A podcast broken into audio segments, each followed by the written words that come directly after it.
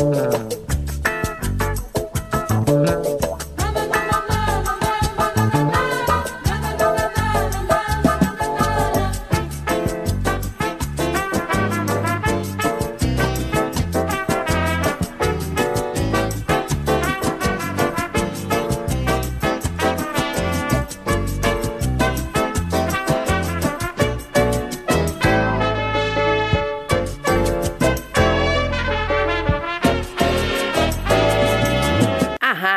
Web Manaua apresenta Revista Manaua com Oscar Henrique Cardoso.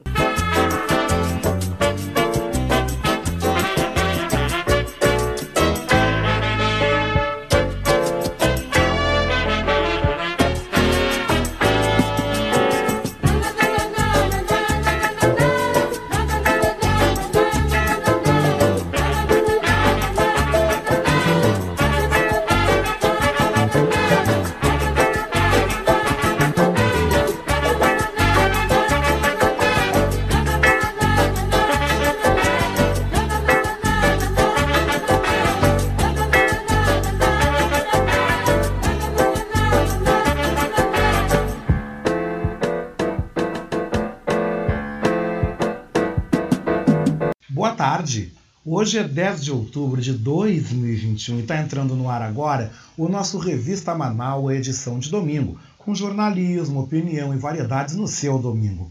Produção e apresentação é minha, Oscar Henrique Cardoso. Agradeço ao nosso apoio técnico de Jefferson Sampaio, apoio institucional de Daniela Castro e Sheila Fagundes nas redes sociais e na direção geral da nossa Rádio Web Manaus, Beatriz Fagundes. Quero começar mais esse encontro nesse domingo delicioso te fazendo um convite. Que tal você ser apoiador do nosso programa de financiamento coletivo? Ficou interessado? Então ouça o nosso recadinho.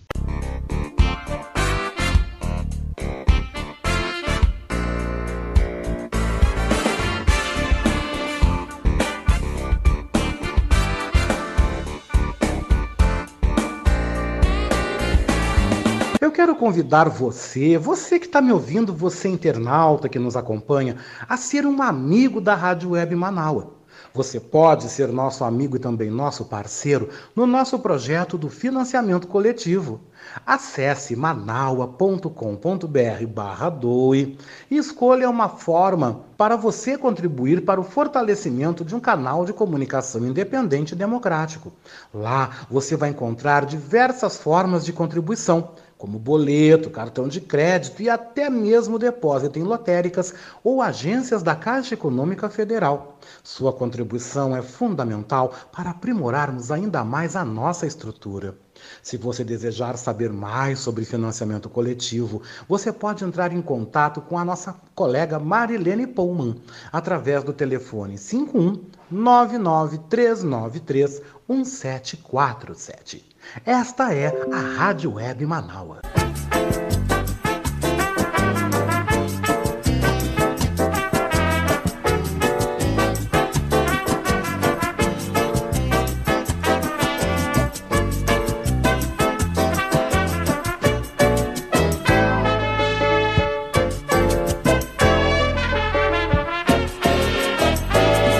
Você está ouvindo Revista Manaua com Oscar Henrique Cardoso.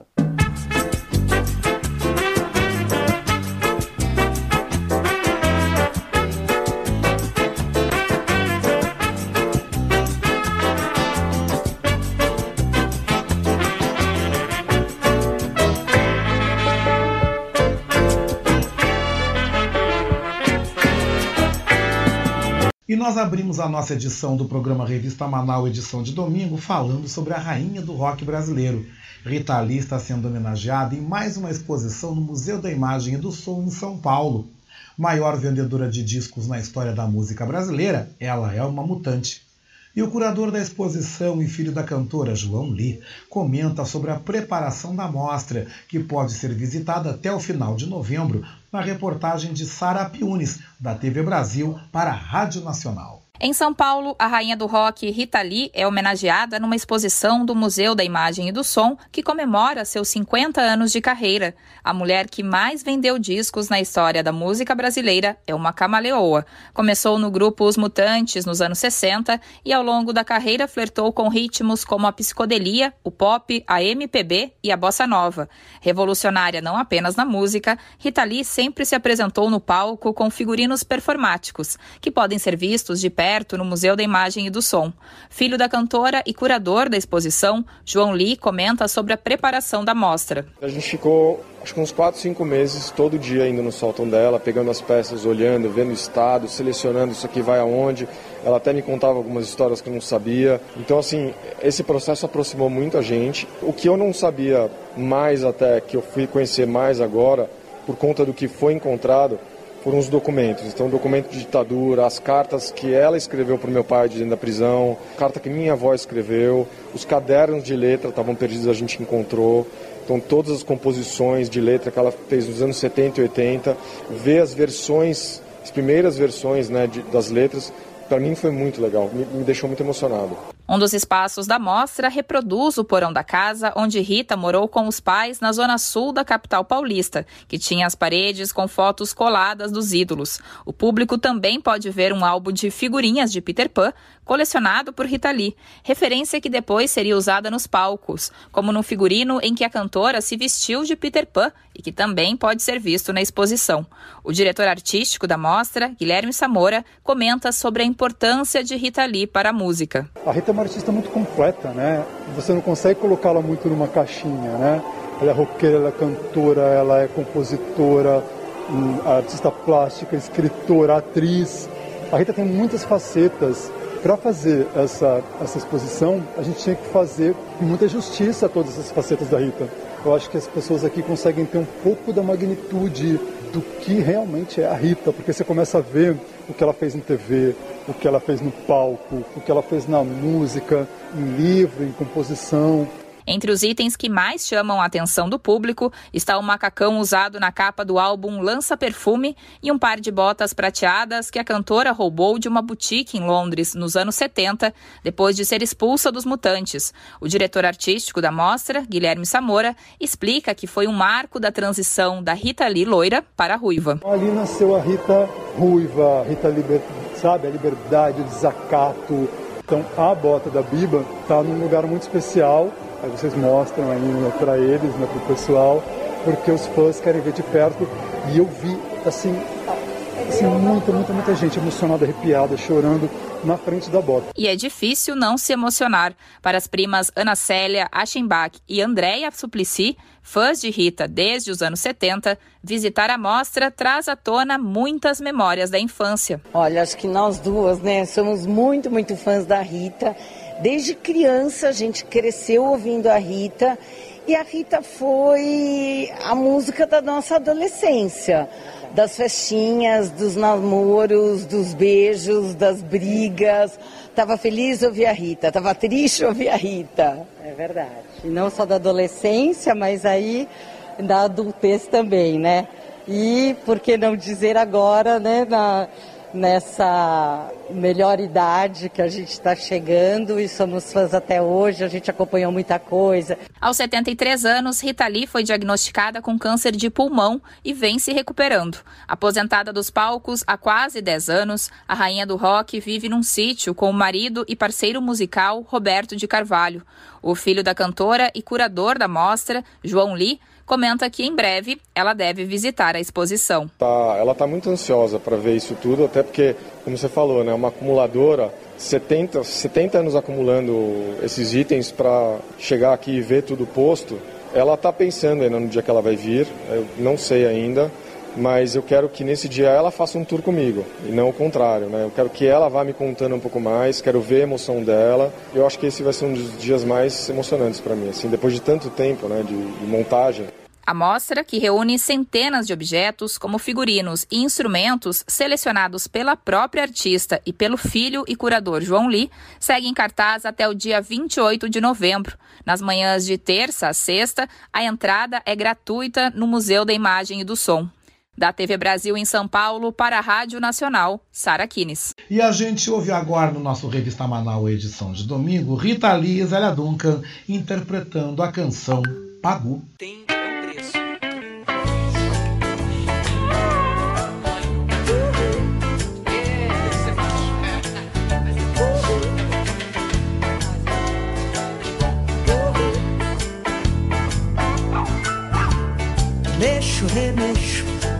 Inquisição.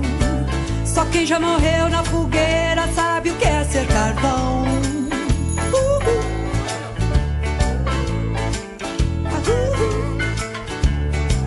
Eu sou pau pra toda obra. Deus dá asas à minha cobra.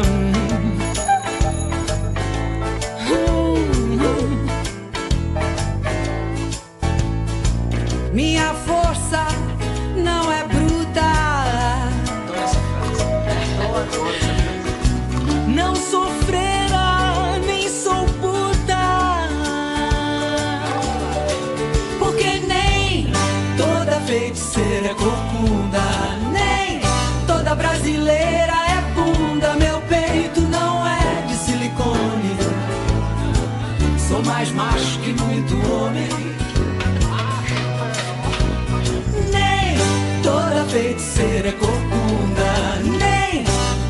brasileira é bunda. Meu peito não é de silicone.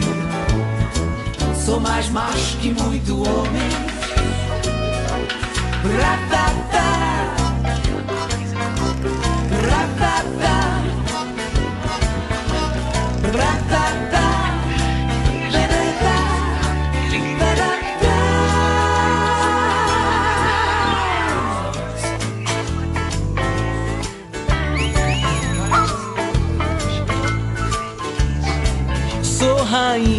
do meu tanque.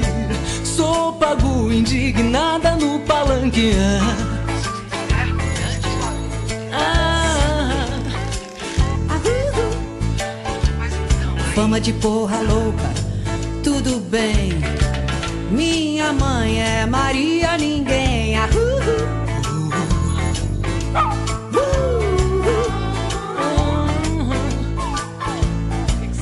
sou atriz, modelo dançarina.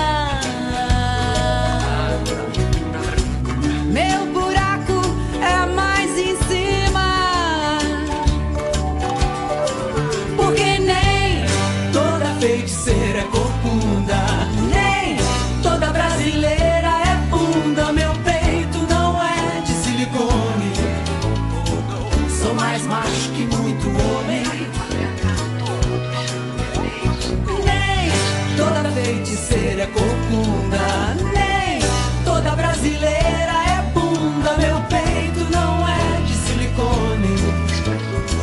Sou mais macho que muito homem. Nem toda feiticeira é corcunda, nem toda brasileira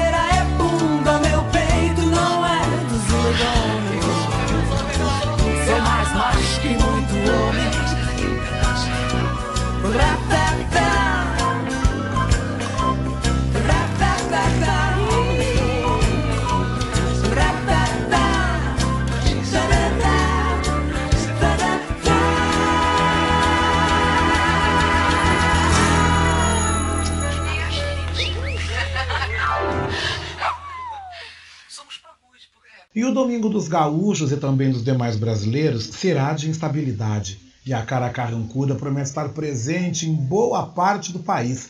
Saiba como o tempo vai se comportar neste domingo em Porto Alegre, nas principais capitais brasileiras, Montevidéu e Buenos Aires. A fonte é o Instituto Climatempo.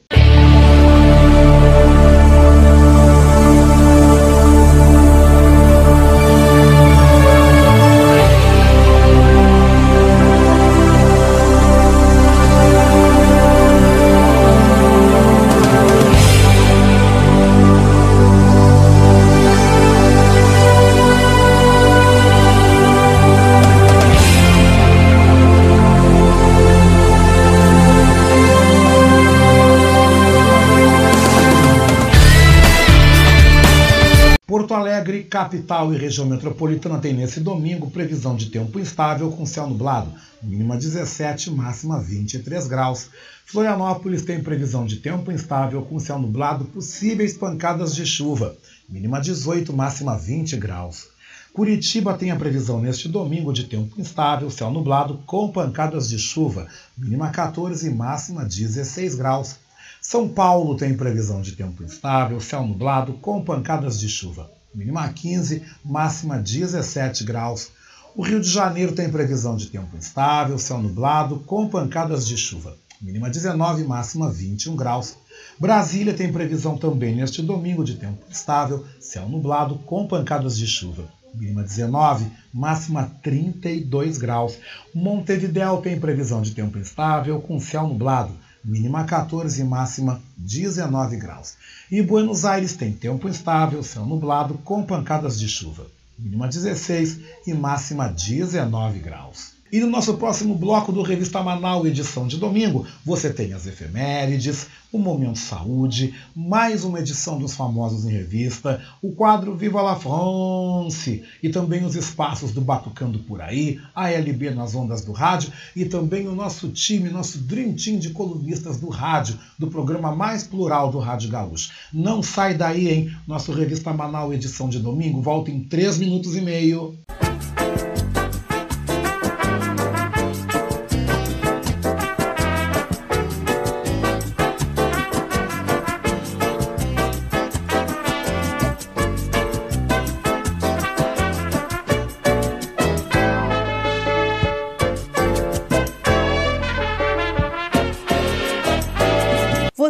está ouvindo Revista Manaua com Oscar Henrique Cardoso.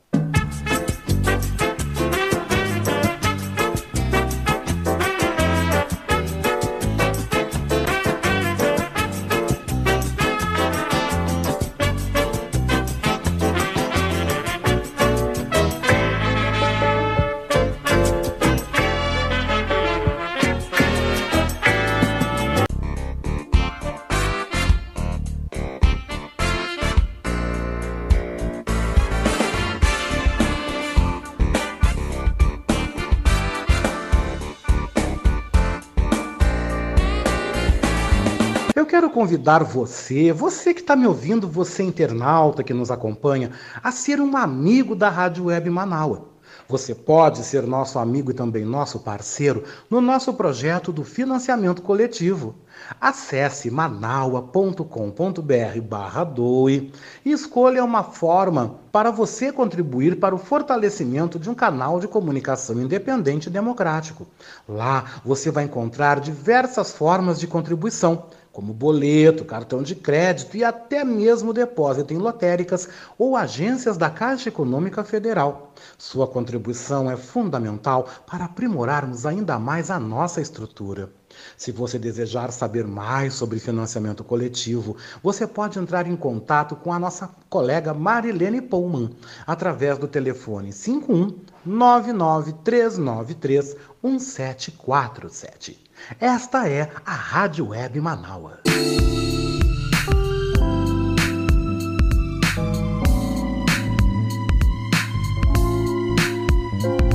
Oi, você está ouvindo o nosso Revista Manaua? Hum, eu quero aproveitar e te fazer um convite, tá? Você quer ser comentarista aqui no nosso Revista Manaua? Se você deseja, por favor, manda um zap para mim, né? No 51982445974. E aí venda, meu querido, venda o teu peixe. Também envie um áudio com tempo máximo entre 5 a 7 minutos.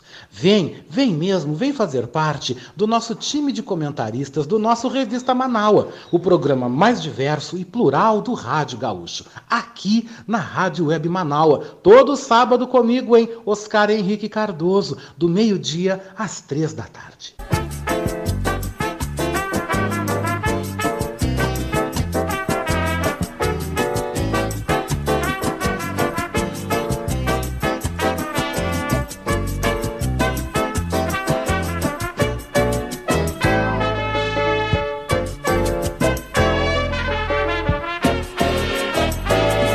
Você está ouvindo Revista Manaua com Oscar Henrique Cardoso.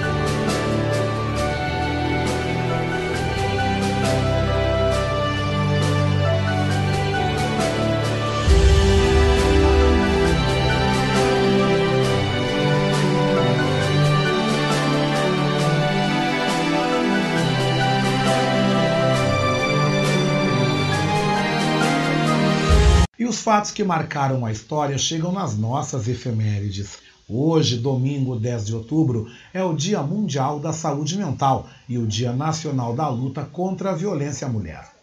O santo do dia é São Daniel e o orixá do dia é Pai Oxalá. Em 1780, um grande furacão mata entre 20 e 30 mil pessoas no Caribe. Em 1868, o patriota Carlos Manuel de Céspedes proclama a independência de Cuba. Em 1913, é inaugurado o Canal do Panamá, que liga o Oceano Atlântico ao Pacífico. Em 1944, cerca de 800 crianças ciganas são mortas nas câmaras de gás dos campos de concentração em Auschwitz. Em 1962, o Santos Futebol Clube vencia o Benfica na Vila Belmiro e se tornava a primeira equipe brasileira a ganhar o título mundial interclubes. Em 1979, a empresa japonesa Namco lançava o game Pac-Man. Em 1986, dois terremotos em El Salvador causavam a morte de pelo menos 900 pessoas e deixando 10 mil feridos. Em 1997, um avião da Austral Linhas Aéreas colide e explode no Uruguai, matando 74 pessoas. E em 2015, um atentado terrorista em Ankara, capital da Turquia, causa 87 mortes, tornando-se o mais mortífero atentado ocorrido no país.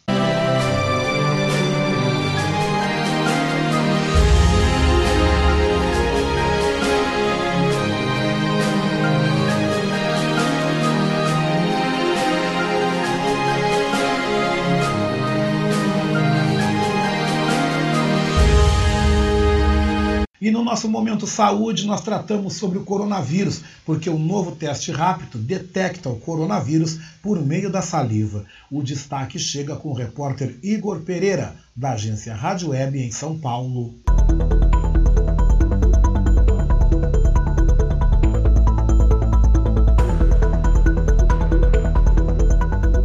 Um novo teste rápido é capaz de detectar o coronavírus na saliva e indicar a carga viral. O projeto foi desenvolvido por pesquisadores da Universidade Federal de São Carlos, em São Paulo. O dispositivo tem precisão semelhante ao teste PCR e pode analisar várias amostras ao mesmo tempo. O doutor em Química pela Universidade e coordenador do projeto, Ronaldo Faria, explica que a vantagem desse teste é a rapidez e a simplicidade na coleta. A gente faz a coleta da saliva, a gente faz a extração do material genético, que é o RNA do vírus, aplica no dispositivo né, e por meio da eletrominescência, se aquele soro for de um paciente infectado, ele vai emitir luz. Então ele emite uma luz vermelha. Então essa luz é indicativo de aquele indivíduo estar tá infectado, ou seja, é um diagnóstico positivo. Uh, o interessante desse dispositivo é que ele é descartável, né? então ele é simples, então o teste pode ser feito em cerca de 60 minutos. O pesquisador também aponta que o dispositivo pode ser conectado a um smartphone, o que pode ampliar o número de análises. O dispositivo ele permite fazer mais do que uma amostra, até 10 a 20 amostras pode ser feito simultaneamente e de forma portátil, né? Você pode ir a campo com esse dispositivo. Tem um custo muito baixo de produção e apesar de no laboratório a gente utilizar uma câmera né, mais sofisticada para capturar a imagem, a ideia é futuramente a gente capturar essa imagem com a câmera de um celular. Poderia ser simplificado ainda mais esse método usando uma instrumentação ainda mais simples, que é uma câmera de celular. O teste foi registrado no Instituto Nacional de Propriedade Intelectual e pode ser licenciado para uso comercial. Agência Rádio Web com informações de São Paulo, Igor Pereira.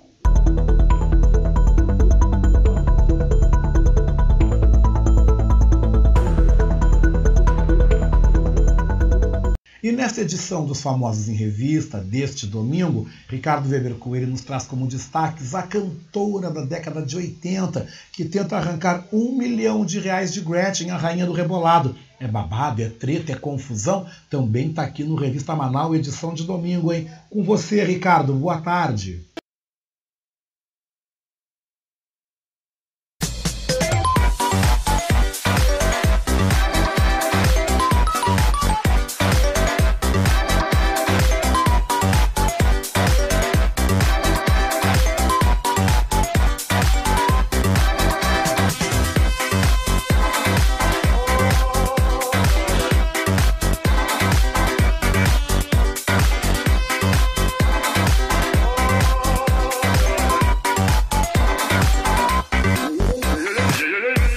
Oscar, tudo bem? Boa tarde. Boa tarde aos amigos Manaualtas.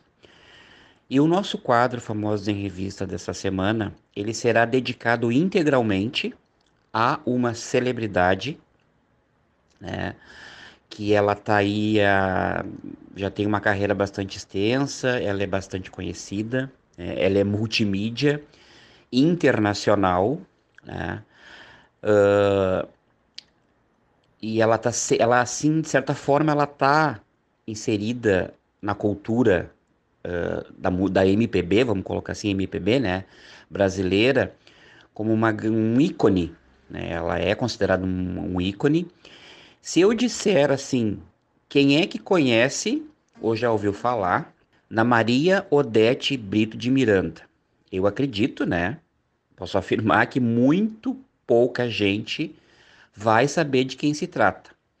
Mas, se eu disser Gretchen, né, todo mundo, claro, já vem na memória, né, aquela cantora que, que foi, foi assim, que é considerada, que, que ganhou o apelido de Rainha do Rebolado, né? A Gretchen aí que uh, é, como eu disse anteriormente, é multimídia, né? Ela aqui em todas as frentes, tá como cantora, como atriz, como, como dançarina, né? E ela tá sempre na mídia, volta e meia aparece uma notícia da Gretchen aí, né? E é, ela já participou de um ou dois realities, se não me falha a memória. Então o nosso quadro hoje vai ser dedicado inteiramente a ela, porque a Gretchen, com todo esse currículo, né? Que eu acabei de citar, todas essas qualidades, to todos esses atributos, ela também aí uh, não está livre né, de passar aí por perrengues, passar por uh, assim tretas, se meter em confusão e até levar um processo, né? Como mera mortal, né? Como pessoa, como cidadã. E é, e é de fato isso que realmente vem acontecendo. Por quê? Na década de 80, havia muitas cantoras no estilo da Gretchen, né? Que pode-se dizer que a Gretchen foi a pioneira em lançar esse estilo, né? Uh, sendo, considerada, sendo considerada a rainha do rebolado, né? Só que na, uh, assim, uh, assim, com ela vieram outras cantoras, claro, dentro do, da, da, do seu jeito, né? Mas que visivelmente estavam querendo imitar a Gretchen, né? Vamos, vamos, vamos falar bem a verdade. E a Gretchen tinha uma rival né, na década de 80 e essa rival se chamava, se chama Sol, né? E a Sol, ela está processando a Gretchen, né, pedindo a módica quantia, nada mais, nada menos do que um milhão de reais. Né? Por quê? Porque a Sol se sentiu aí ofendida, né? Porque a Gretchen, ela. Uh, o, nome, o nome real da Sol é Sandra do Vale Reis, né? Claro, em comparação à Gretchen, que tem uma fama, né, e tal, ela fez um relativo sucesso uh, nos anos 80, né, como a cantora Sol, né, a Sandra uh, do Vale Reis. Ela perdeu na justiça um processo que moveu contra sua eterna rival. É, naquela época tinha essa coisa, né, que é, colocavam essas, essas, né, as duas juntas às vezes no mesmo programa para, claro, a gente sabe, né, que desde aquela época sempre se brigou muito por, por, por, audiência, né, e a Gretchen sempre trouxe muita audiência onde, por onde quer que ela passe ou passava, né. Na ação, a rainha do rebolado teria que pagar uma indenização de um milhão de reais, pois Sol alega que foi chamada de Barbie, P-U-T-A, né? Uh, no livro uh, Gretchen, uma biografia quase não autorizada, escrito pelo jornalista, provavelmente, né, Gerson Couto, os jornalistas, e Fábio Fabrício, é, Fábio Fabrício Fabretti, que também foram alvos do processo. Tá? Uh, a cantora Sol entra né, com esse recurso para ganhar esse, esse um milhão aí em cima da Gretchen, né? Porém, muitas pessoas ficaram curiosas para saber como a, a rivalidade entre Gretchen e Sol começou. Aparentemente, essa rixa teve início devido ao modo como elas se apresentavam, de maneira semelhante, cantando e dançando de forma considerada sensual na época, né, nos anos 80. Elas fazem parte de uma geração de musas que tinha ainda a Sharon, que era uma outra cantora, né, e a Rita Cadillac, que também ficou bastante conhecida, né, que foi lá a chacrete do, do Chacrinha lá, né, também como rainhas do rebolado. Todas elas costumavam participar e se apresentar em programas de auditório, eram figurinhas assim, assim, é, figurinhas assim batidas, né, pode se dizer nos programas, como os do Chacrinha e Silvio Santos que faziam muito sucesso na década de 80, né? No entanto, a carreira do Sol surgiu bem antes, aos sete anos. Ainda criança, ela se dedicou à música e às artes, estudando piano, acordeão, balé clássico e canto lírico. Só mais tarde também se tornou bacharel em direito e trabalhou como modelo. Sol iniciou na música depois que foi descoberta por uma gravadora, se transformando num sex symbol para a época. É. Então, uh, a Sol está pedindo aí, né? Tentando, uh, assim. No entanto, uh, ela está tentando, né? Ganhar aí em cima, de repente, voltar a ter seus 15 minutos de fama em cima de nada mais, de ninguém mais, ninguém menos que a Gretchen, tentando levar um milhão de reais aí. Então a Gretchen também Uh, acho que a Gretchen não se pronunciou ainda sobre o caso, né? O, o processo está correndo na justiça. Aqui não diz aí qual é a, o, a comarca, né? Se é em São Paulo, se é no Rio, se é em algum outro estado. Então tá aí a Gretchen passando por essa confusão, né? Esse perrengue aí, esse babado, esse bafão aí de uma rival lá da década de 80 lá, né? Tinha havia essa rivalidade entre elas uh, tentando aí ganhar aí, uma, amealhar aí, uma, ficar milionária, né? Assim, em, vamos dizer, em cima da Gretchen. Então, o nosso destaque dessa semana do quadro Famosos em Revista é esse, né? Uh, a Gretchen aí sendo processada. Uh, agradeço a todos, então, por mais esta oportunidade. Um bom final de semana, um bom início de semana e até a próxima edição com mais um Famoso em Revista. Fica aqui o meu grande E em mais uma edição do nosso quadro Viva la France, professor Maurício Gomes apresenta outro grande nome da música francesa, Hervé Villard, com o sucesso Mediterrâneo.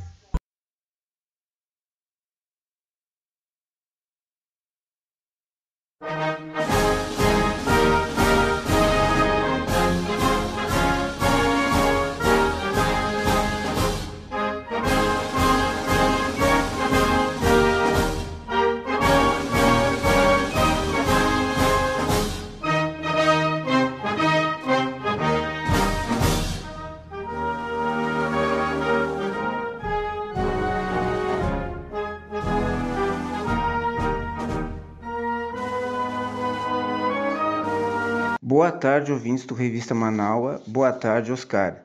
O Vive la France de hoje traz Hervé Villard, que nasceu em 24 de julho de 1946, em Paris. Nasceu em um táxi quando a mãe estava indo para o hospital para lhe dar à luz.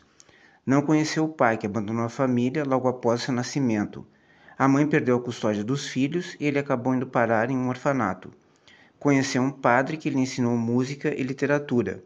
Em Paris, trabalhou numa loja de discos nos Champs-Élysées, onde foi descoberto por um empresário que impulsionou sua carreira. Entre 1967 e 1969, fez uma turnê pela América do Sul. Em 1992, foi condecorado com a Ordem Nacional do Mérito da França. Hoje ouviremos Mediterraneenne, um grande sucesso de Hervé Villard.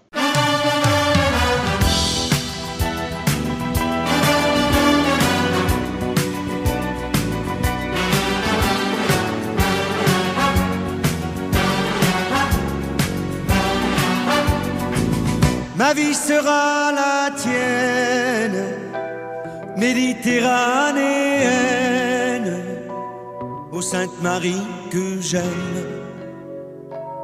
Y a danger pour l'étranger. T'as sur le front la croix de ton village et de grands yeux noirs qui me dévisagent. Qui t'a donné ce déhanché, toi qui es né entre les vignes et les champs d'olivier ta famille, on aime les orages, les flamants roses et les chevaux sauvages. Éparpillés, ensoleillés, ensorcelés comme le sont tous les gens du voyage. Viens me rejoindre à la nuit, mais prends garde car tu sais bien que ton frère nous regarde, qu'il t'a juré. Y a danger pour l'étranger.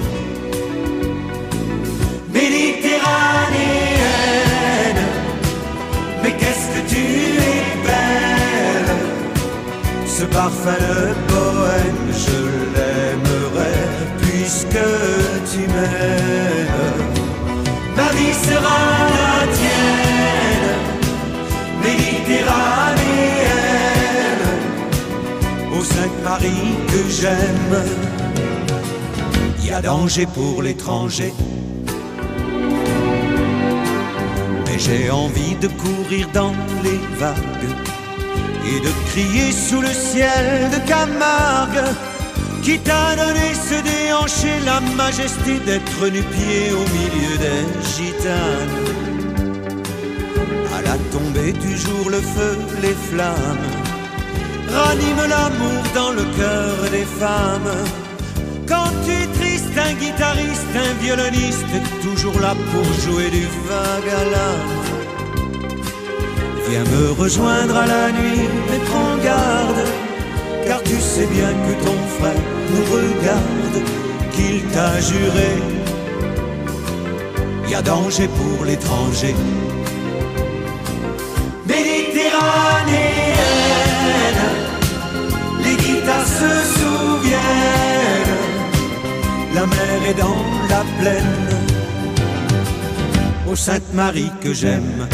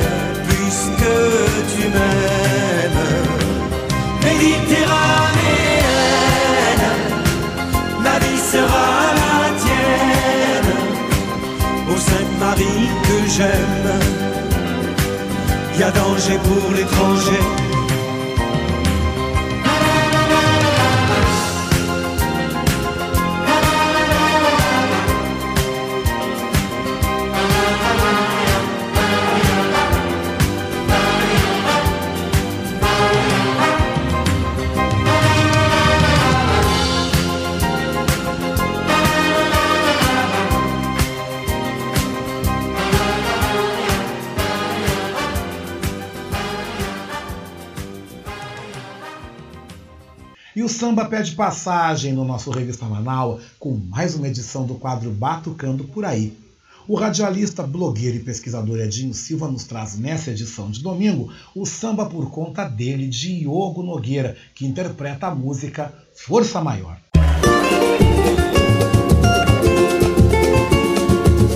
Batucando por aí. As batucadas dos nossos tantãs.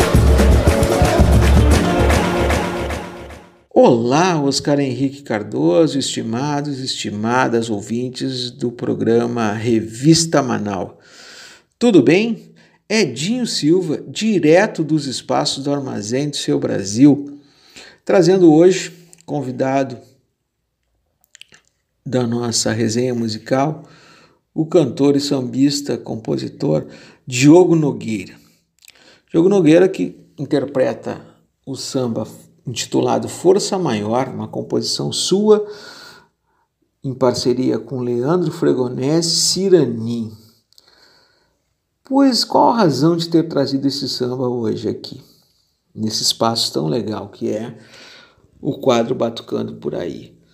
Pois na semana que passou, a Câmara Municipal de Porto Alegre aprovou um projeto do vereador Hamilton Sosmaier, do PTB, que cria o serviço voluntário de capelania escolar nas unidades da rede munici pública municipal de ensino.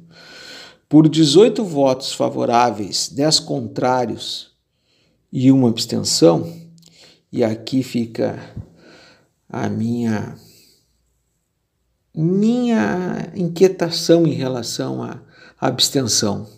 Puxa vida, eu fico tão bolado, tão chateado com quem tem a prerrogativa de representar um grupo de pessoas e chegar à frente num espaço democrático como é a representação política numa Câmara Municipal, no Congresso, no Senado, sei lá, e se abstém. Não aceito, sinceramente não aceito. Pois o projeto do vereador Hamilton, que por certo, até não apurei, mas por certo deve ter algum vínculo com algum grupo religioso, traz como objetivo principal a promoção e orientação aos estudantes por meio de ações preventivas, treinamentos, cursos, ações comunitárias e participação em projetos didáticos pedagógicos, entre outros. Pelo texto, o serviço voluntário não poderá estar vinculado a nenhuma religião específica e será exercido mediante a celebração de termo de adesão assinado entre a instituição da rede pública municipal de ensino e os prestadores de serviços voluntários, conforme previsto em lei federal. Mas o que é a capelania escolar? Capelania escolar é um serviço de assistência espiritual oferecido pelas instituições de ensino com o objetivo de atender às necessidades e anseios espirituais de toda a comunidade escolar. Pois bem, se forem garantidas minimamente o respeito à religião alheia, eu não tenho nenhuma objeção e nenhuma crítica. Mas como tenho certeza que isso poderá não acontecer, tenho lá minhas dúvidas. Tantas coisas, tantas prioridades, tantas prioridades à frente das escolas, como merenda, instalações mínimas básicas, valorização aos professores, tantas coisas a serem feitas no pós-pandemia, sinceramente não vejo como uma preocupação maior a tal capelania escolar. Enfim, vamos ficar em cima. Vamos ficar em cima. Fiquem bem, vacina para todo mundo. Viva o SUS e até semana que vem. Fui.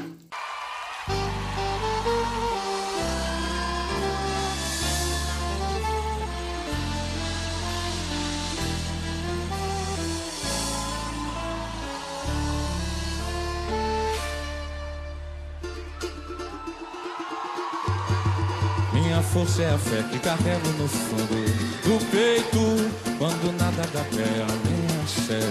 Não tem jeito, no terreiro ele é Oxalá, Gloriente ele é lá. Ninguém sabe como explicar essa força maior. Ele sempre estende a mão, não importa a religião. Não tem raça, não tem nação, porque Deus é um só. Oh meu Deus, Deus, louvado seja Deus. Deus. Louvado seja, louvado seja Deus, louvado seja Deus, Deus, louvado seja Deus. Deus está no coração que concede o perdão, no coração que é feliz vendo outro feliz. É um perfume que vem da natureza, flor que renasce no solo da impureza uma estrela me guiar. Manto que aquece a família e protege o meu lar. Ele é o céu, água do mar, luz do luar, sol do verão. Enche de paz minha oração, vida guarida vento que traz inspiração, força da vida, ventre de todo o universo no verso da minha canção. Minha força é a fé que carrega no fundo do peito, quando nada da terra me enche. Não tem jeito, no terreiro ele é o salá, no oriente ele é lá.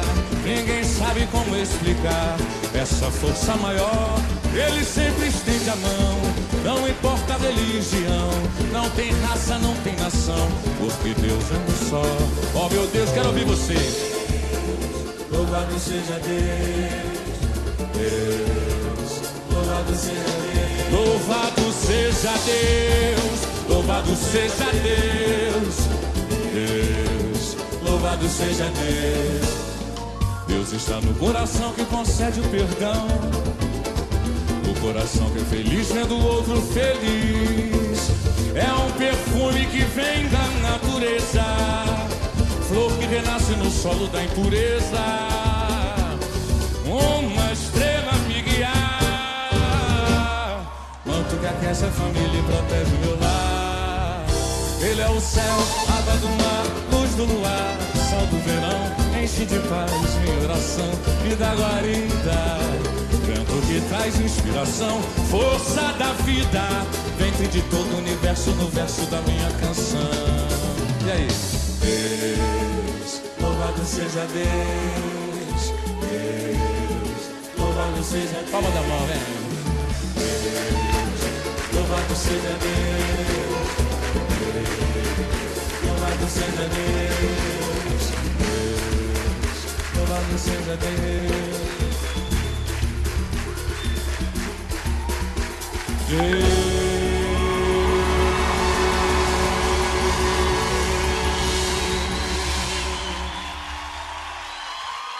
E na edição deste domingo do quadro LB nas Ondas do Rádio, nós vamos receber em nosso programa os acadêmicos da Academia de Letras do Brasil, Seção Rio Grande do Sul, Lorena Zago e eu também, Oscar Henrique Cardoso, vou estar aí declamando uma poesia de minha autoria, hein? Vamos então à poesia no rádio?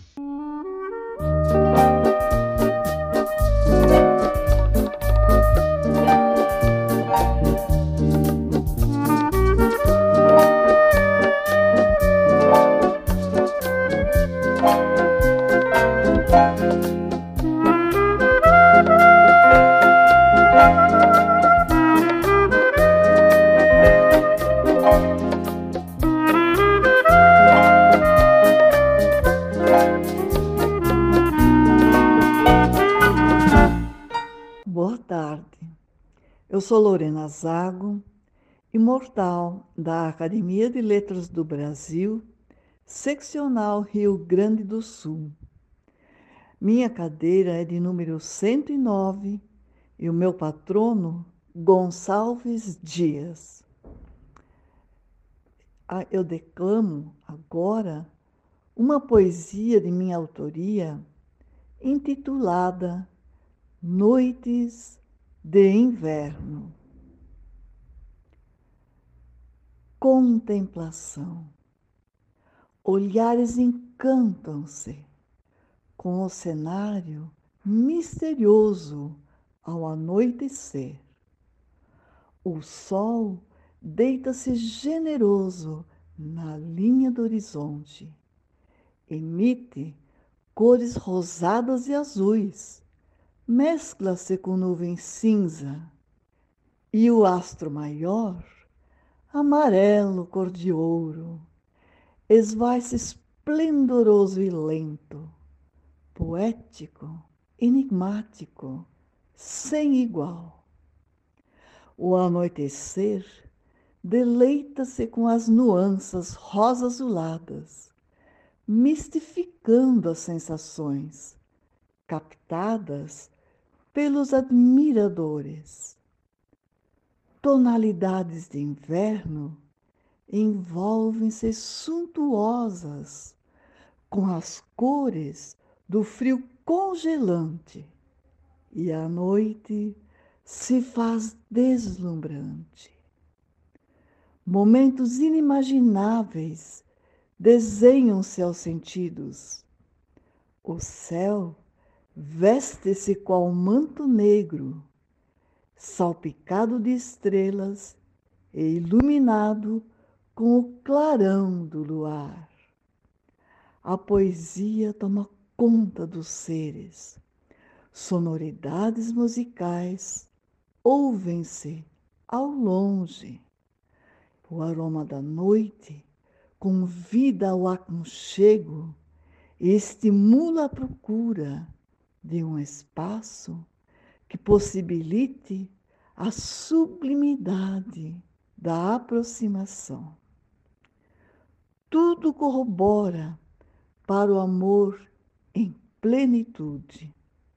Sentimentos atraem os seres, emoções afloram em melodia, olhares em comunhão.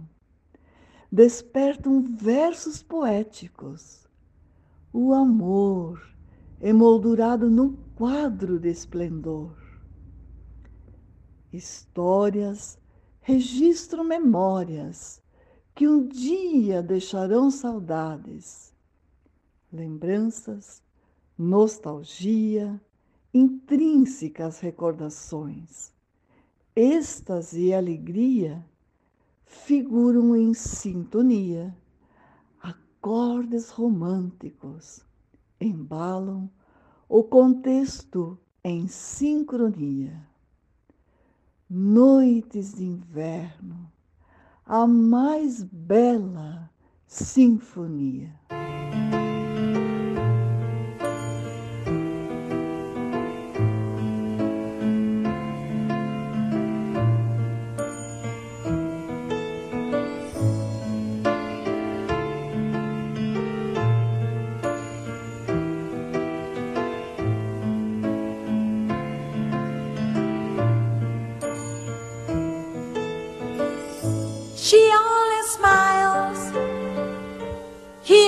Tells her that she's the flowers, the wind and spring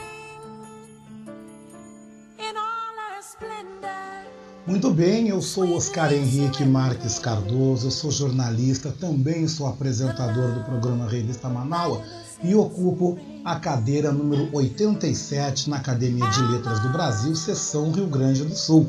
Também sou um imortal, cujo meu patrono é o saudoso Oliveira Silveira. Eu quero dedicar a vocês a poesia Almas, que está publicada em meu 11 livro, intitulado E Quase Tudo Se Foi, lançado pelo selo Aguibara Edições. E a poesia diz assim: Almas. Almas se encontram onde disseram ser o paraíso. Almas chegam sem saber o porquê. Almas saíram de um corpo humano. Almas desencarnaram. Almas abraçam e acolhem. Almas foram tantas mil, milhões, almas, almas brancas, pretas e pardas, almas comunistas, direitistas, almas crentes, descrentes, almas, almas masculinas e femininas, almas pobres e ricas, almas o quê? Almas, almas, simplesmente almas.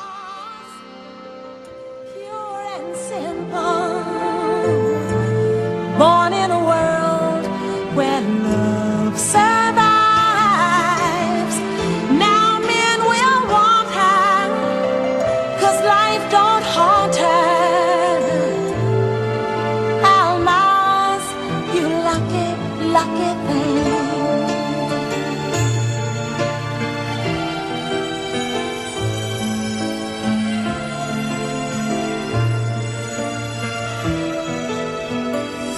hoje é domingo e na nossa playlist especial do nosso Revista Manaua deste domingo, vamos recordar um outro grande sucesso da música internacional. Morris Albert interpretando Feelings. Um ótimo domingo para você.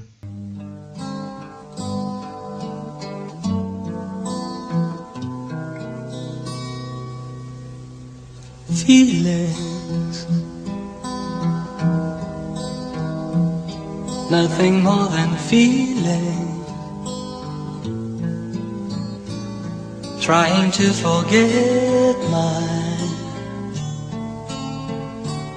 feelings of love.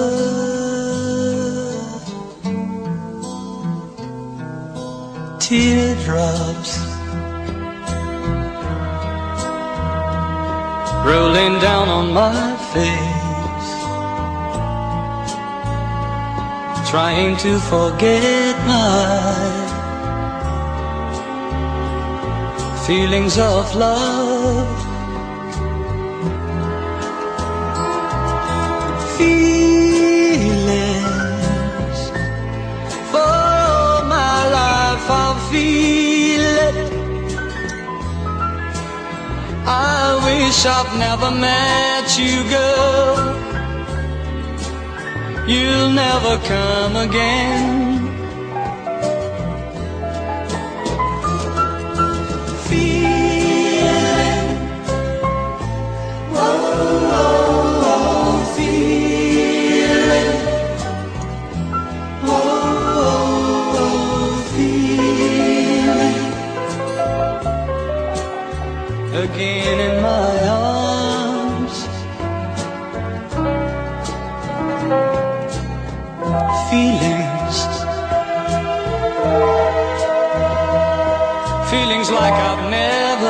Never you. And feelings like I've never had you. Again in my heart.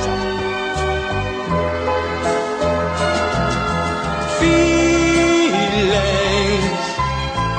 For my life I'll feel it. I wish I'd never met you, girl. Again.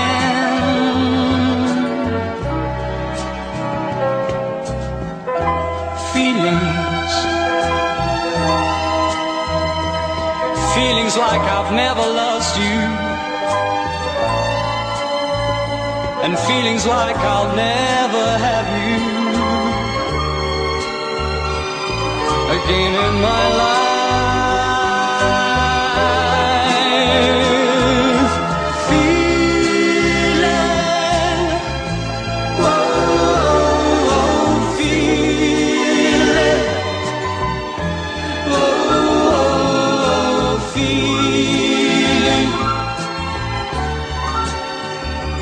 Again in my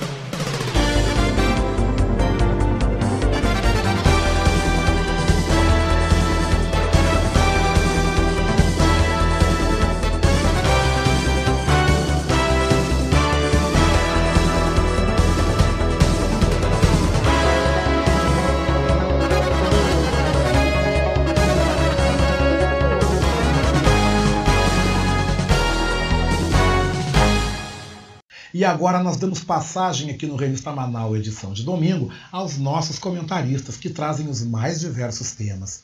E o jornalista e escritor Léo Cantarelli vem ao programa para falar sobre o lançamento do seu mais novo livro, que aborda a carreira do jogador gremista Sandro Sotile, que foi o maior artilheiro do Campeonato Gaúcho. Olá, amigos da revista Manaus, tudo bem? Espero que sim, pois hoje vou dar uma notícia boa.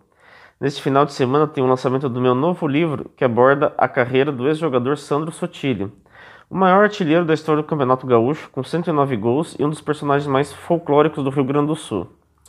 O meu livro trata desde a infância dele na pequena Rondinha, uma cidade perto de Passo Fundo, com pouco mais de 5 mil habitantes, e relata toda a trajetória dele até se tornar ídolo no Pelotas. Falo da época dele como seminarista em Viamão, onde quase se tornou um irmão marista o início no Ipiranga de Erechim, a rápida passagem pelo Inter, o título gaúcho pelo Juventude, o vice-estadual pelo 15 de Campo Bom e a artilharia no Glória de Vacarim em 2004, onde foi eleito o melhor jogador daquele gauchão. Também aborda o período dele no México e na China, com fotos e informações. Há lugares que ele teve curta passagem, como Xanxerense de Santa Catarina e Taguá de Getúlio Vargas, e consegui fotos e entrevistas. Bem completo o material, modéstia à parte. O lançamento será neste sábado em Pelotas, na churrascaria do Lobão, às sete e meia da noite. No domingo, às onze e meia da manhã, na loja Lobomania, do próprio Pelotas, haverá uma sessão de autógrafos com Sotile e, claro, venda dos livros. O valor é 50 reais. Em Porto Alegre, o lançamento será no dia 22 de outubro, no Brechó Futebol Clube, na rua Marquês do Herval, 225, no bairro Moinhos de Vento, às 7 horas. Te espero, ouvinte, e te espero, Oscar, também, ao menos no de Porto Alegre. Fica aqui o convite a todos. É isso. Um bom final de semana.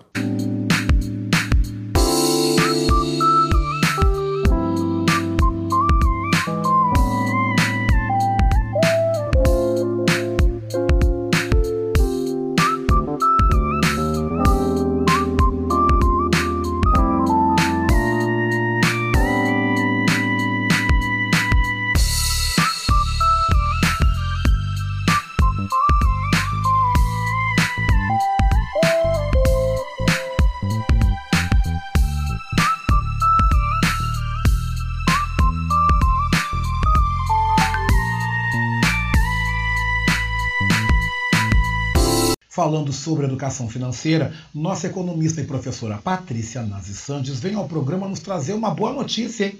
que fala sobre a alta de 27,7% do PIB do Rio Grande do Sul no segundo trimestre deste ano. Boa tarde, Patrícia. Olá, meus queridos amigos da Rádio Manaua. Tudo bom, Oscar? Aqui quem fala é Patrícia Santos, sou consultora de pequenos negócios, sou educadora financeira, professora, palestrante e coach. Hoje, em especial, eu quero comentar uma notícia de, de muita esperança para nós aqui no Rio Grande do Sul. A alta de 27,7% no PIB do Rio Grande do Sul no segundo trimestre deste ano. E por que isso está sendo festejado? Bem, porque no ano passado, com a seca, com estiagem, o PIB diminuiu mais de 17%. E o que isso acarreta na nossa economia? Isso diz respeito a um, um Estado basicamente é, feito de uma economia onde as nossas plantações, onde os nossos cultivos são muito importantes, a nossa safra é determinante para o nosso PIB. Então, o que isso acarreta no nosso Estado? Bem, acarreta tanto nas contas do Estado quanto nos incentivos aos outros setores da economia.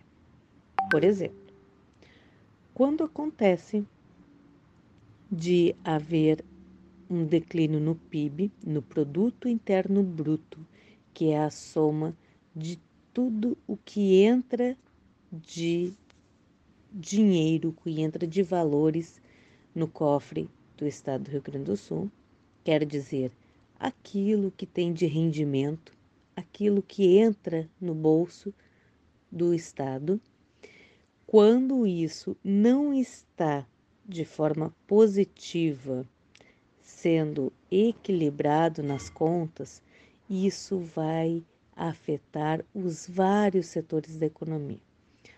Por exemplo, o pagamento dos funcionários públicos, assim como os incentivos a outros setores da nossa economia, como benefícios fiscais ou como aumento ou não de tributos.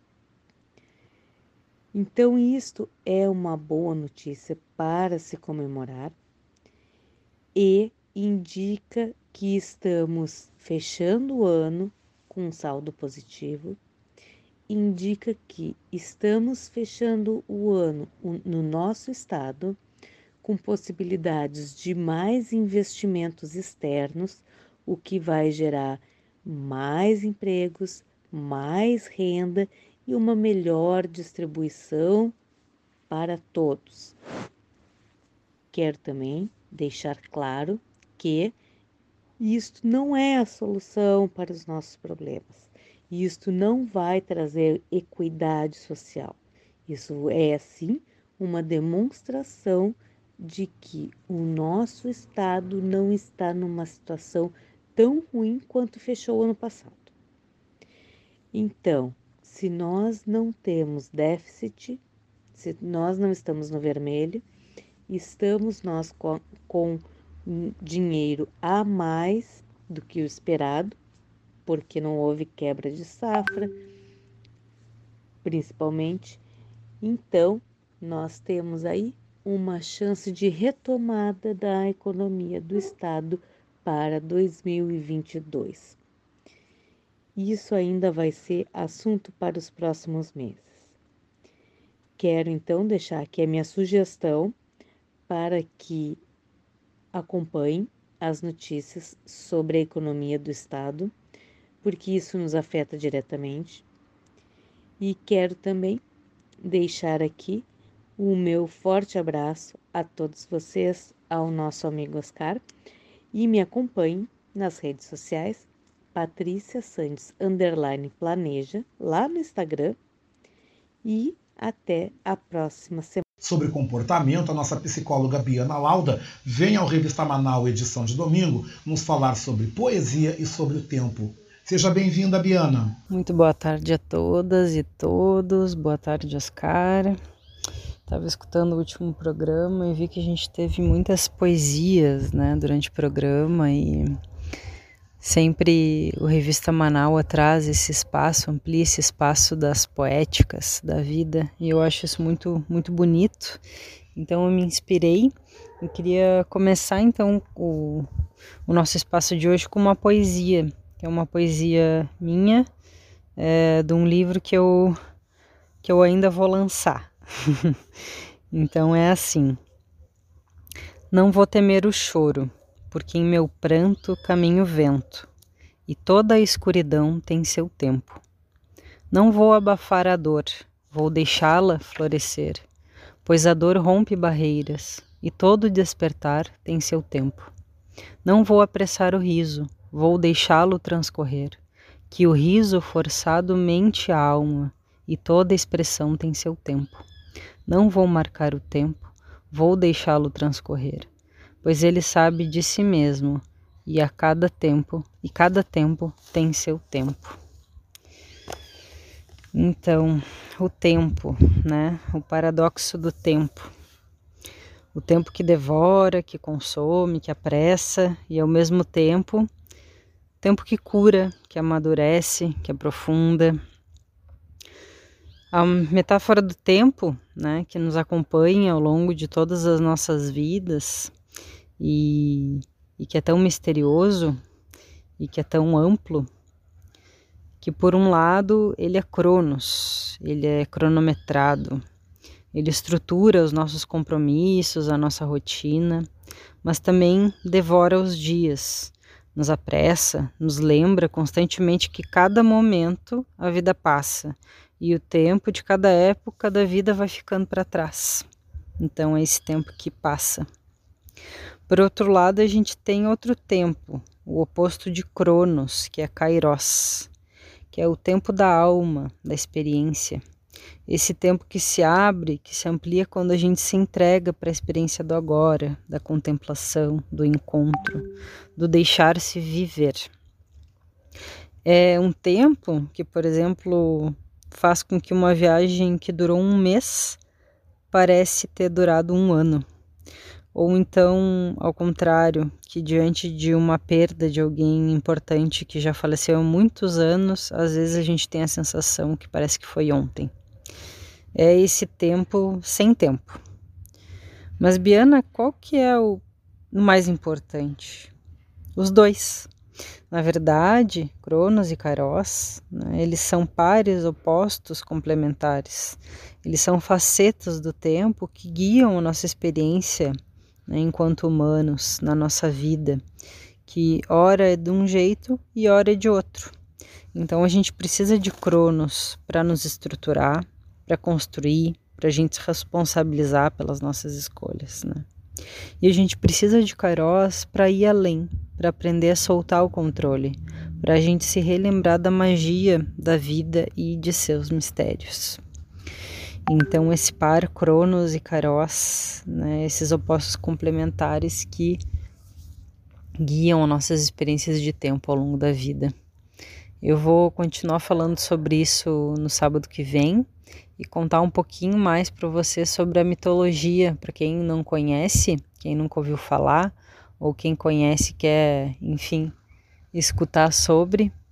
Eu vou estar tá falando então sobre Cronos e Kairos, um pouco da mitologia. Por hoje eu vou ficando por aqui. Um ótimo final de semana a todos e todas e um grande abraço. De volta ao nosso Revista Manaua, o professor Maurício Gomes nos comenta sobre a segurança pública. Boa tarde, ouvintes do Revista Manaua. Boa tarde, Oscar. O tema do meu comentário de hoje é a segurança pública. A mídia noticiou há alguns dias o caso de uma moça de 20 anos que foi assassinada durante um assalto em uma parada de ônibus em Porto Alegre. Estamos cada vez mais à mercê desses bandidos que não têm escrúpulos e não prezam a vida do ser humano. A segurança pública, na figura dos policiais, tem o dever de defender o cidadão comum e pacífico nesses indivíduos. Mas onde estão os policiais na hora que precisamos? Muitos alegam falta de contingente para suprir todas as necessidades. Novamente vem à tona o velho problema, a equação direitos dos cidadãos versus os impostos que pagamos. A carga tributária que pesa sobre o cidadão deveria contemplar o retorno e segurança também. Não cabe ao homem comum fazer uso de armas de fogo para se defender. Como essa moça, por exemplo, poderia dispor de uma arma de fogo para fazer um uso naquele momento? Mas a polícia, sim, deveria estar a postos e equipada com material adequado. Por vezes, esses bandidos são portadores de armas mais sofisticadas que a própria polícia. E vejam, são pessoas que não têm a menor piedade nem dó. Num assalto, a orientação mais comum é de não reagir e entregar todos os pertences para não sofrer consequências graves, como a própria morte. Eu, particularmente, acho revoltante ter de entregar tudo a um assaltante, porque, como cidadão comum, levei muito tempo para adquirir o pouco que eu tenho, fruto de sacrifício de um trabalho suado. Além disso, os imensos transtornos que corremos por cancelar cartões de créditos ou ter que refazer documentos. E o pior de tudo, que mesmo que esses ladrões sejam presos, a pena pelo, pelo delito pode ser pequena e logo estarão em liberdade, transitando novamente pela rua. As leis e as penalidades parecem por vezes muito brandas, se pensarmos no valor de uma vida que foi tirada. É direito de todos poder ir e vir com um mínimo de segurança para poder trabalhar, passear ou mesmo se divertir na rua.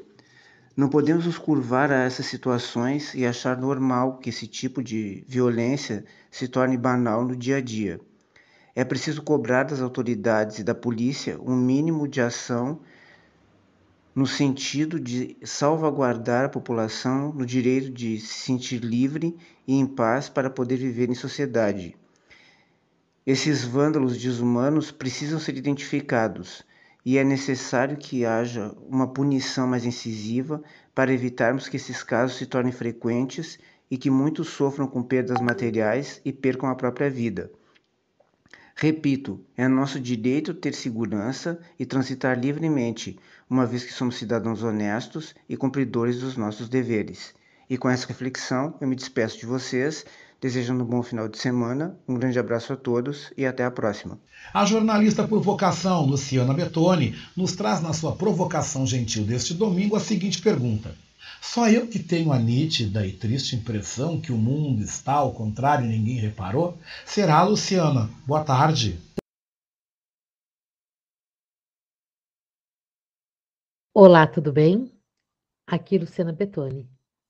Para quem não me conhece, sou LB jornalista por vocação. Eu estou sempre por dentro das novidades dos mundos offline e online. Eu, sábados e domingos aqui na revista Manaua, Trago sempre uma provocação gentil. E a minha provocação gentil de hoje é: Só eu que eu tenho a nítida e triste impressão que o mundo está ao contrário e ninguém reparou? Essa semana nós tivemos uma falha global que deixou fora do ar vários e vários serviços e aplicativos. Aplicativos como WhatsApp, Facebook e Instagram fizeram que Mark Zuckerberg perdesse sua fortuna em aproximadamente 6 bilhões de dólares. Segundo um artigo citado no Canaltech, o site Down Detector, o Brasil ficou surpreendido por uma avalanche de serviços fora do ar. Banco do Brasil, Nubank, TIM, Vivo, Oi, Google, Amazon, entre outros. Mas, por que, que eu estou citando as redes sociais? Todos os dias que eu reparo, as coisas estão mudando. E devem mudar, claro. Afinal, isso é evolução, é natural. O ideal seria que estivesse mudando para melhor. Mas será que está? Eu ando tão chateada, cansada de tanta atitude, tanta discussão, troca de ideias, farpas. Nossa, na vida real e também na virtual. Porque navegando pela internet e nas redes sociais, a gente vê manifestações e constatações horríveis. Pessoas de mesmo grupo, até da mesma família, discutindo por coisas que não tem, não vale a pena. Mas ainda sobre as atitudes desvirtuadas. Que loucura! O Brasil anda dando tropeço após tropeço. E tudo é motivo para arrumar uma encrenca. Para as pessoas uh, corretas, obviamente. Aonde estão as pessoas que dizem bom dia, por favor, obrigado, de nada? Aonde andam as pessoas que ajudam umas às outras, sem exigir nada em troca? Só eu que tenho a nítida impressão que o mundo está ao contrário e ninguém reparou? Somos todos humanos. Somos. Somos. Vamos ser mais, fazer e ter depois. Primeiro ser, depois fazer e ter. Eu espero ter contribuído positivamente com essa provocação gentil. E quem quiser entrar em contato comigo, pode ser pelo meu e-mail, soualucianab.gmail.com ou as minhas redes sociais Facebook, Instagram, Sou a Luciana B. Obrigada e até a próxima.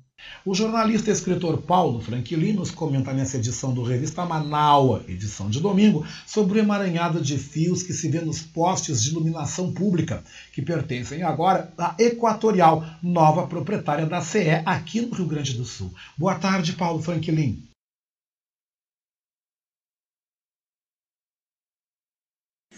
Boa tarde, ouvintes da Rádio Manaua, do programa Revista Manaua. A Equatorial CE assumiu o controle dos postes que estão nas nossas ruas no Rio Grande do Sul. Esses postes, inicialmente, foram colocados para a rede elétrica das nossas cidades. Com o tempo, tivemos a colocação de fios para os telefones fixos da extinta CRT. Depois vieram os cabos de internet e mais atualmente temos os cabos de fibra ótica. Tudo isso colocado nos postes que foram cedidos para a sustentação destas redes. E por anos isso vem se acumulando e nós temos umas nossas redes aéreas, uma enorme quantidade de fios emaranhados que, apesar de toda essa confusão, fazem com que eletricidade, telefonia e sinal de televisão a cabo cheguem às nossas residências. E com o fluxo maior de casas com o sistema de internet, fibra ótica, todas estas tecnologias modernas, estamos com um sistema de postes totalmente sobrecarregados. Após a Equatorial CE começar a operar como controladora do sistema de distribuição da eletricidade, informou as companhias que deveriam retirar, que devem retirar os fios obsoletos. Inclusive há fios da extinta CRT ainda nesses postes. Qual é a perspectiva que temos? Que se as empresas não retirarem os obsoletos, a Equatorial CE vai retirar todos os fios que não sejam da empresa. Vai dar prazo para as empresas de telefonia, internet, banda larga, televisão, que organizem a bagunça. Vamos aguardar. Inicialmente será em Porto Alegre e depois região metropolitana e assim nas cidades onde a Equatorial CE tem a sua rede de postes cedidos para as outras empresas. Ao fim de tudo isso, talvez os grandes prejudicados sejam novamente os consumidores, que se caso a Equatorial CE resolver realmente tomar as providências que está informando de retirar aquilo que não lhe pertence, seremos nós consumidores os maiores prejudicados.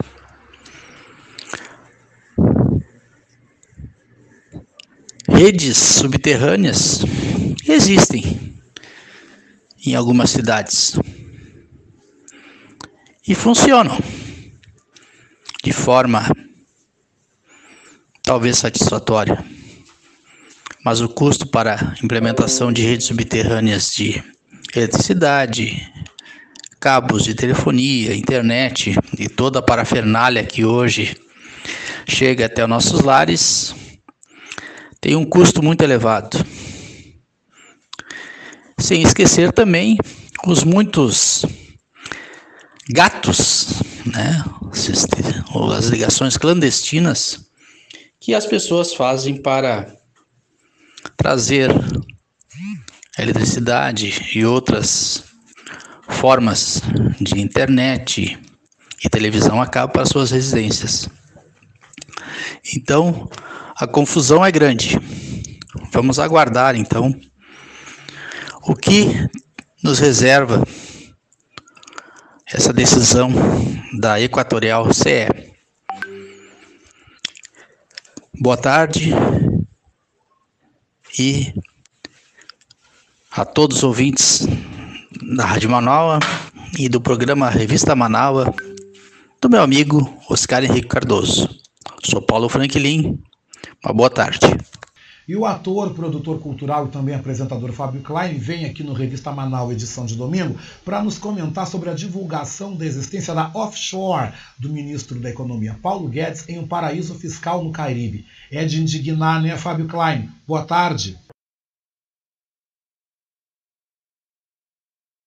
Boa tarde, Oscar. Boa tarde, ouvinte da Manaua, do programa Revista Manaua. Fábio Klein aqui falando. É, pessoal, é, como a gente comentou no Submundo na quarta-feira, a respeito de um assunto que é um assunto que não, a gente não pode deixar morrer de maneira nenhuma, porque é, pessoas estão morrendo, né? seres humanos estão morrendo. É, e não tem nada a ver com vacina, né? Diretamente, né? Indiretamente é claro que tem, mas diretamente não. Que é a questão do ministro da Economia, Paulo Guedes, ter essa empresa offshore, né, fora do Brasil, né, e com toda certeza, sabendo como ele é e como ele age, porque nós já vimos várias demonstrações de que ele é, é, é, é não pensa, ele não pensa no povo, muito pelo contrário, né, muito pelo contrário. Ele esquece o povo. Quando ele pensa no povo é para tirar direitos, para tirar é, é, dinheiro do povo, né? É, é, exatamente isso, é tirar dinheiro do povo. Né? Ele tira dinheiro do povo e se enriquece lá fora. Né? É, um, é, um, é um camarada do mal, é um camarada do mal, é um canalha. Desculpem eu estar falando assim, mas é que eu, desde que eu soube dessa notícia, eu fiquei revoltado. Eu tive que segurar minha onda durante o, o Submundo, durante o programa, segurar a onda do seu Magalhães também, do comentarista, porque o comentarista, se deixar, ele fala é, coisas piores do que eu estou falando aqui, né? Mas é, a gente vê aí dezenas, centenas, milhares de, de famílias brasileiras passando fome, é, pedindo é, osso para comer, enquanto este canalha enriquece na, na, na, no exterior com a, sua, com a sua empresa offshore. A empresa dele não faz nada. A empresa dele não funciona. Ela está ativa, mas não funciona. Sabe como é que é isso, né? Ela está ativa, porque ela existe, mas ela não atua em nada. É uma empresa que foi criada simplesmente para guardar dinheiro. Né? Como é num paraíso fiscal, né? que, que paraíso fiscal é, ou, ou, ou, os impostos são, são muito baixos ou nenhum, né? ele abriu uma empresa lá para guardar o dinheiro, é como se fosse um banco. Ele, ele como banqueiro, que é, o que foi, né? Ele sabe muito bem fazer esse tipo de coisa. Né? E é uma pessoa que influencia diretamente na alta do dólar, na, na, na, nos preços, na inflação, enfim, é, é, é que se beneficia com isso. Né? É lógico que o dinheiro de, que, dele que está fora do Brasil está em dólar, não está em, em reais. Né? Então, toda vez que o dólar sobe um pouquinho, né, ele ganha muito dinheiro. Aí o dólar sobe mais um pouquinho, ele ganha muito dinheiro. Enquanto o, o, o, os salários dos servidores e das servidoras públicas está congelado, né? Como naquela, como nós vimos naquela, naquela fatídica é, reunião é, ministerial né, do ano passado. Acho que foi ano passado, né? Ou foi esse ano, não lembro que ele dizia é, que, que já, já colocou a bomba na, na, no bolso da, do pessoal, né? E que tá, agora se virem, vão se ferrar porque está tá congelado durante 20 anos, salário congelado durante 20 anos. Esse é o Paulo Guedes. Esse, na verdade, não é só o Paulo Guedes, esse, na verdade, é o governo que, que está aí. Né? A gente não pode chamar, costuma se chamar de desgoverno, mas não é um desgoverno. Sabe por que não é um desgoverno? Porque eles estão fazendo o que eles se propõem a fazer. Eles chegaram aí, eles assumiram esse governo com essa proposta. Então eles não estão desgovernados, não. Não vamos ficar pensando que, que, que, eles estão desgovernados, não vamos ficar pensando que eles são loucos, não vamos pensar, ficar pensando que o seu Jair é maluco. Não, ele não é maluco, ele é psicopata. Tudo bem, esse é um, é um, é um, é um problema é, é, é, psiquiátrico sério. Mas não é por, por maluquice que eles estão fazendo isso. Isto é um projeto. Isto é um projeto que vem caminhando desde muito tempo. Esse, esse projeto já vem caminhando desde muito tempo. A tentativa de startar esse projeto foi na época do, do entre aspas, mensalão, né, que, que é, denunciaram uh, o governo, PT e tal, enfim. Né, depois veio 2013 com aquelas manifestações ridículas, né, ridículas é entre aspas, tá certo? É, é, por 20 centavos, né? Enfim, ali naquelas manifestações de 2013, começou a surgir uma opção de coisa, né? Começou a surgir uma opção de coisa. E naquelas manifestações, né, as pessoas já, já começaram a, a, a criticar uma série de, de, de, de, outras coisas, né? Que, aliás, que foi a, a salvação, né? Foi que a, a, a, a população progressista, a população de esquerda começou a cobrar outras coisas e denunciar outras coisas e não deu certo ali naquele momento. Pô, o que, que, que, eles resolveram fazer? Não, então vamos, vamos, vamos tirar esta presidente, porque a gente tem que dar um jeito nisso daí. Como disse o Guedes, como é que pode uma, uma, uma empregada doméstica né, ir para Disneylândia? Vai para a Cachoeira de Macacu, vai para a Cachoeira de Tapimirim conhecer a terra do Roberto Carlos, como ele disse. Né? Então, a gente fica aqui pensando: se este não é um governo do mal, qual seria o governo do mal? Né? Como seria um governo do mal? Né? Com pessoas passando fome, pessoas morrendo sem vacina na época. Hoje já temos, felizmente, graças a toda a nossa luta, graças a toda, todos os nossos gritos por vacina, graças à CPI, que está desvendando aí uma série de irregularidades, de, de, de corrupções é, com relação à vacina, enfim. Hoje, mais do que nunca, nós precisamos do impeachment, sim. Precisamos, sim. Apesar de eu achar que, sinceramente, é muito difícil que. Uh, não é que a CPI não vá dar em nada, né? É, o Aras vai fazer com que, com que a CPI não, não dê em nada. A gente sabe muito bem disso, né? A gente sabe muito bem disso. E a gente sabe que tem pessoas que ainda não acreditam nisso tudo e ainda acreditam nas mentiras antigas, na, na, na enxurrada de fake news que, que demonizaram o, o, PT, por exemplo. Né? A gente vê aí o, o ex-presidente Lula é, totalmente livre de todas as acusações, porque não tem provas. né? Nessa, nessa, nessa, é, é, nessa investi nessas investigações todas aí, não apareceu o nome de, de, de ninguém do, do governo, dos governos petistas, né? Por exemplo. Né? Enfim, é, é, é, com muita indignação que a gente vê isso tudo, é com muita indignação que a gente toma conhecimento dessas notícias e a gente fica completamente sem esperanças de que isso vá dar em alguma coisa, né?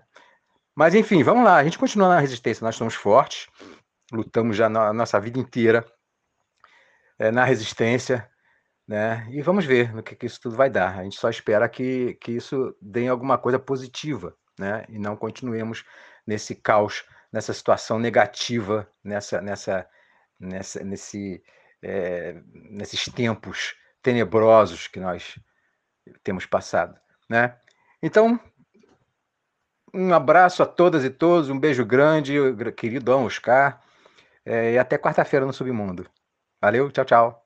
E para fechar, então, o nosso comentarista Oscar de Souza Marinho vem aqui no Revista Manaus para também comentar sobre a Pandora Papers, que apresentou a existência de uma empresa do ministro Paulo Guedes e de sua família nas Ilhas Virgens Britânicas, que é um paraíso fiscal no Caribe. Boa tarde, Oscar.